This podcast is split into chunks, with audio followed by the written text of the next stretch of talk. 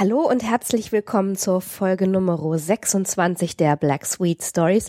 Nachdem letzte Woche ja die Folge ausgefallen ist wegen der Buchmesse, die übrigens ähm, sehr voll, sehr wuselig, aber sehr ergiebig und toll war, melde ich mich jetzt zurück mit einer leichten Erkältung und lese heute, weil ich noch etwas angeschlagen bin, das, ja, wenn man so will, kleine Schwarze unter den unheimlichen Erzählungen, nämlich von Edgar Allan Poe, Die Maske des Roten Todes. Lange schon wütete der rote Tod im Lande, nie war eine Pest verheerender, nie eine Krankheit grässlicher gewesen. Blut war der Anfang, Blut das Ende, überall das Rot und der Schrecken des Blutes. Mit stechenden Schmerzen und Schwindelanfällen setzte es ein, dann quoll Blut aus allen Poren, und das war der Beginn der Auflösung. Die scharlachroten Tupfen am ganzen Körper der unglücklichen Opfer und besonders im Gesicht waren des roten Todes Bannsiegel, das die Gezeichneten von der Hilfe und der Teilnahme ihrer Mitmenschen ausschloss, und alles vom ersten Anfall bis zum tödlichen Ende war das Werk einer halben Stunde.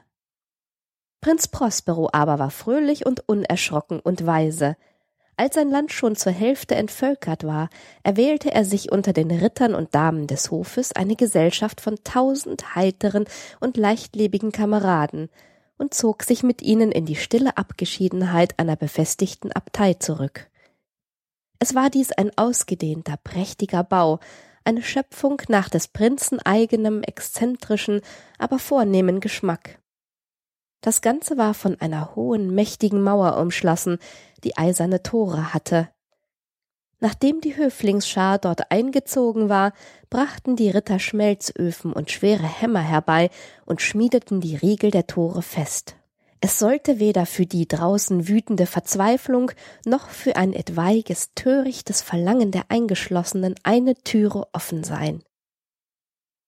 Da die Abtei mit Proviant reichlich versehen war und alle erdenklichen Vorsichtsmaßnahmen getroffen worden waren, glaubte die Gesellschaft der Pestgefahr Trotz bieten zu können. Die Welt da draußen mochte für sich selbst sorgen, jedenfalls schien es unsinnig, sich vorläufig bangen Gedanken hinzugeben. Auch hatte der Prinz für allerlei Zerstreuungen Sorge getragen, da waren Gaukler und Komödianten, Musikanten und Tänzer, da war Schönheit und Wein. All dies und dazu das Gefühl der Sicherheit war drinnen in der Burg, draußen war der rote Tod. Im fünften oder sechsten Monat der fröhlichen Zurückgezogenheit versammelte Prinz Prospero, während draußen die Pest noch mit ungebrochener Gewalt raste, seine tausend Freunde auf einem Maskenball mit unerhörter Pracht. Reichtum und zügellose Lust herrschten auf dem Feste, doch ich will zunächst die Räumlichkeiten schildern, in denen das Fest abgehalten wurde. Es waren sieben wahrhaft königliche Gemächer, im Allgemeinen bildeten in den Palästen solche Festräume, da die Flügeltüren nach beiden Seiten bis an die Wand zurückgeschoben werden können, eine lange Zimmerflucht, die einen weiten Durchblick gewährt. Dies war hier jedoch nicht der Fall. Des Prinzen Vorliebe für alles Absonderliche hatte die Gemächer vielmehr so zusammengegliedert, dass man von jedem Standort immer nur einen Saal zu überschauen vermochte – nach Durchquerung jedes Einzelraumes gelangte man an eine Biegung, und jede dieser Wendungen brachte ein neues Bild. In der Mitte jeder Seitenwand befand sich ein hohes, schmales, gotisches Fenster, hinter dem eine schmale Galerie den Windungen der Zimmerreihe folgte. Diese Fenster hatten Scheiben aus Glasmosaik, dessen Farbe immer mit dem vorherrschenden Farbton des betreffenden Raumes übereinstimmte. Das am Ostende gelegene Zimmer zum Beispiel war in Blau gehalten, und so waren auch seine Fenster leuchtend blau. Das folgende Gemach war in Wandbekleidung und Ausstattung purpurn, und auch seine Fenster waren purpurn. Das dritte war ganz in Grün und hatte dementsprechend grüne Fensterscheiben. Das vierte war orangefarben eingerichtet und hatte orangefarbene Beleuchtung. Das fünfte war weiß, das sechste violett. Die Wände des siebenten Zimmers aber waren dicht mit schwarzem Sammet bezogen, der sich auch über die Deckenwölbung spannte und in schweren Falten auf einen Teppich vom gleichen Stoffe niederfiel. Und nur in diesem Raume glich die Farbe der Fenster nicht derjenigen der Dekoration. Hier waren die Scheiben scharlachrot wie Blut. Nun waren sämtliche Gemächer zwar reich an goldenen Ziergegenständen, die an den Wänden entlang standen oder von der Decke herabhingen, kein einziges aber besaß einen Kandelaber oder Kronleuchter. Es gab weder Lampen noch Kerzenlicht. Stattdessen war draußen auf der an den Zimmern hinlaufenden Galerie vor jedem Fenster ein schwerer Dreifuß aufgestellt, der ein kupfernes Feuerbecken trug, dessen Flamme ihren Schein durch das farbige Fenster hereinwarf und so den Raum schimmernd erhellte. Hierdurch wurden die fantastischsten Wirkungen erzielt, in dem westlichsten oder schwarzen Gemach aber war der Glanz der Flammenglut, der durch die blutig roten Scheiben in die schwarzen Sammetfalten fiel, so gespenstisch und gab den Gesichtern der hier Eintretenden ein derart erschreckendes Aussehen, dass nur wenige aus der Gesellschaft kühn genug waren, den Fuß über die Schwelle zu setzen. In diesem Gemach befand sich an der westlichen Wand auch eine hohe Standuhr in einem riesenhaften Ebenholzkasten, Ihr Pendel schwang mit dumpfem, wuchtigem, eintönigem Schlag hin und her. Und wenn der Minutenzeiger seinen Kreislauf über das Zifferblatt beendet hatte und die Stunde schlug, so kam aus den ehernen Lungen der Uhr ein voller, tiefer, sonorer Ton, dessen Klang so sonderbar ernst und so feierlich war, dass bei jedem Stundenschlag die Musikanten des Orchesters von einer unerklärlichen Gewalt gezwungen, ihr Spiel unterbrachen, um diesem Ton zu lauschen. So musste der Tanz plötzlich aussetzen und eine kurze Missstimmung befiel die heitere Gesellschaft. Solange die Schläge der Uhr ertönten, sah man selbst die fröhlichsten erbleichen, und die älteren und besonneneren strichen mit der Hand über die Stirn, als wollten sie wirre Traumbilder oder unliebsame Gedanken verscheuchen. Kaum aber war der letzte Nachhall verklungen, so durchlief ein lustiges Lachen die Versammlung. Die Musikanten schämten sich lächelnd ihrer Empfindsamkeit und Torheit, und flüsternd vereinbarten sie, dass der nächste Stundenschlag sie nicht wieder derart aus der Fassung bringen sollte. Allein, wenn nach wiederum sechzig Minuten, dreitausendsechshundert Sekunden der flüchtigen Zeit, die Uhr von neuem anschlug, trat dasselbe allgemeine Unbehagen ein, dasselbe Bangen und Sinnen wie vordem. Doch wenn man hiervon absah, war es eine prächtige Lustbarkeit. Der Prinz hatte einen eigenartigen Geschmack bewiesen. Er hatte ein feines Empfinden für Farbenwirkungen. Alles Herkömmliche und Modische war ihm zuwider. Er hatte seine eigenen kühnen Ideen und seine Fantasie liebte seltsame glühende Bilder. Es gab Leute, die ihn für wahnsinnig hielten. Sein Gefolge aber wusste, dass er es nicht war. Doch man musste ihn sehen und kennen, um dessen gewiss zu sein. Die Einrichtung und Ausschmückung der sieben Gemächer war eigens für dieses Fest ganz nach des Prinzen eigenen Angaben gemacht worden, und sein eigener merkwürdiger Geschmack hatte auch den Charakter der Maskerade bestimmt. Gewiss, sie war grotesk genug. Da gab es viel Prunkendes und Glitzerndes, viel Fantastisches und Pikantes, da gab es Masken mit seltsam verrenkten Gliedmaßen, die Arabesken vorstellen sollten, und andere, die man nur mit den Hirngespinsten eines Wahnsinnigen vergleichen konnte. Es gab viel Schönes und viel Üppiges, viel Übermütiges und viel Groteskes und auch manch Schauriges, aber nichts, was irgendwie widerwärtig gewirkt hätte. In der Tat, es schien, als wogten in den sieben Gemächern eine Unzahl von Träumen durcheinander.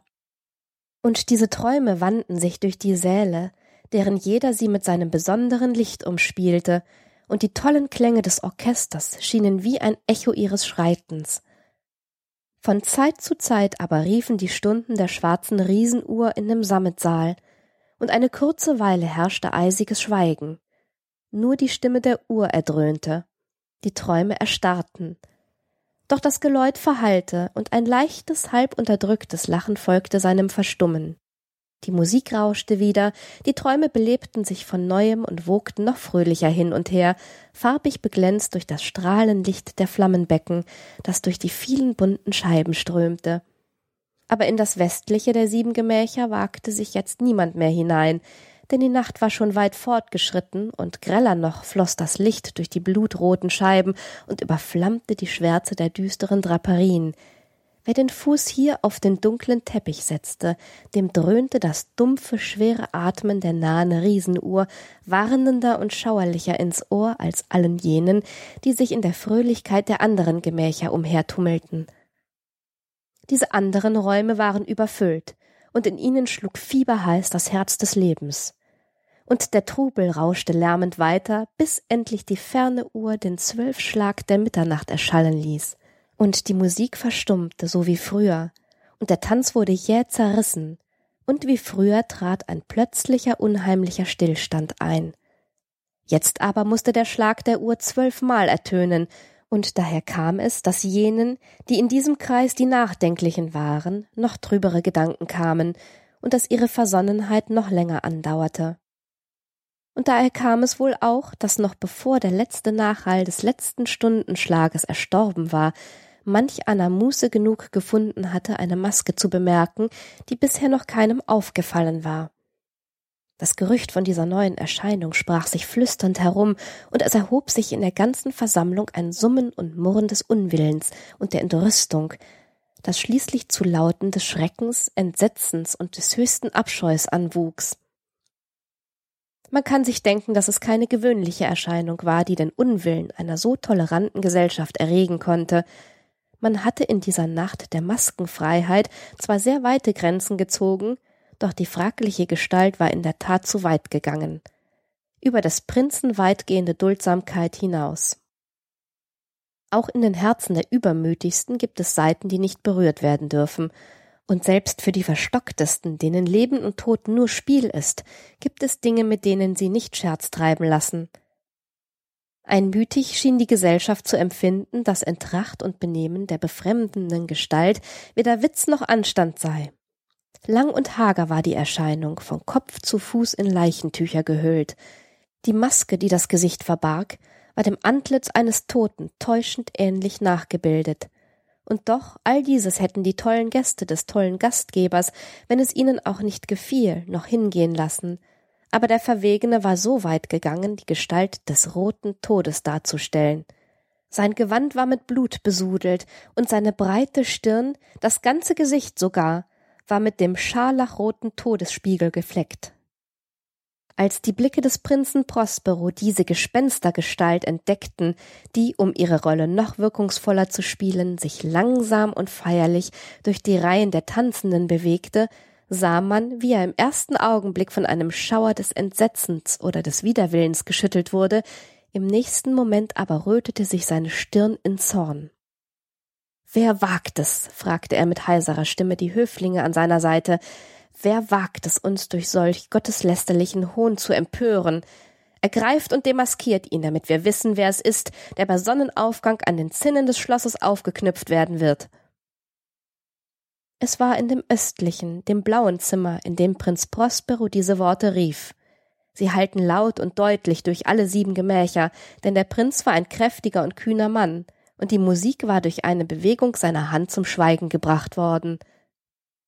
Das blaue Zimmer war es, in dem der Prinz stand, umgeben von einer Gruppe bleicher Höflinge. Seine Befehle brachten Bewegung in die Höflingsschar, als wolle man den Eindringling angreifen, der gerade jetzt ganz in der Nähe war und mit würdevoll gemessenem Schritt dem Sprecher näher trat. Doch das namenlose Grauen, das die wahnwitzige Vermessenheit des Vermummten allen eingeflößt hatte, war so stark, dass keiner die Hand ausstreckte, um ihn aufzuhalten. Ungehindert kam er bis dicht an den Prinzen heran, und während die zahlreiche Versammlung zu Tode entsetzt zur Seite wich und sich in allen Gemächern bis an die Wand zurückdrängte, ging er unangefochten seines Weges, mit den nämlichen, feierlichen und gemessenen Schritten wie zu Beginn. Und er schritt von dem blauen Zimmer in das purpurrote, von dem purpurroten in das grüne, von dem grünen in das orangefarbene und aus diesem in das weiße und weiter noch in das violette Zimmer, ehe eine entscheidende Bewegung gemacht wurde, um ihn aufzuhalten, dann aber war es Prinz Prospero, der rasend vor Zorn und Scham über seine eigene unbegreifliche Feigheit die sechs Zimmer durcheilte, er allein, denn von allen andern vermochte infolge des tödlichen Schreckens kein einziger ihm zu folgen. Den Dolch in der erhobenen Hand war er in wildem Ungestüm der weiterschreitenden Gestalt bis auf drei oder vier Schritte nahe gekommen, als diese, die jetzt das Ende des Sammetgemaches erreicht hatte, sich plötzlich zurückwandte und dem Verfolger gegenüberstand. Man hörte einen durchdringenden Schrei, der Dolch fiel blitzend auf den schwarzen Teppich, und im nächsten Moment sank auch Prinz Prospero im Todeskampf zu Boden. Nun stürzten mit dem Mute der Verzweiflung einige der Gäste in das schwarze Gemach und ergriffen den Vermummten, dessen hohe Gestalt aufrecht und regungslos im Schatten der schwarzen Uhr stand. Doch unbeschreiblich war das Grauen, das sie befiel, als sie in den Leichentüchern und hinter der Leichenmaske, die sie mit rauem Griffe packten, nichts Greifbares fanden. Sie waren leer. Und nun erkannte man die Gegenwart des roten Todes. Er war gekommen wie ein Dieb in der Nacht, und einer nach dem anderen sanken die Festgenossen in den blutbetauten Hallen ihrer Lust zu Boden und starben, ein jeder in der verzerrten Lage, in der er verzweifelnd niedergefallen war. Und das Leben in der Ebenholzuhr erlosch mit dem Leben des letzten der Fröhlichen, und die Gluten in den Kupferpfannen verglommen. Und unbeschränkt herrschte über alles mit Finsternis und Verwesung der rote Tod.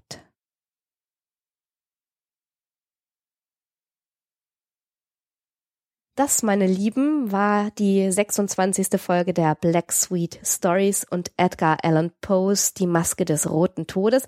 Ich hoffe, es hat euch gefallen und ich hoffe, dass ihr auch beim nächsten Mal wieder mit dabei seid.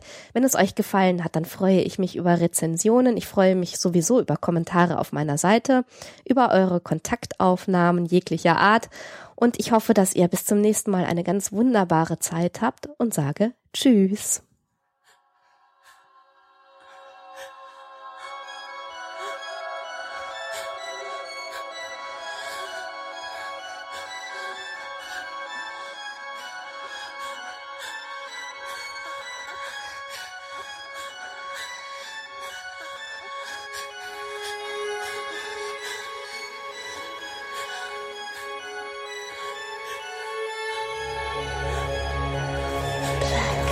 podcast.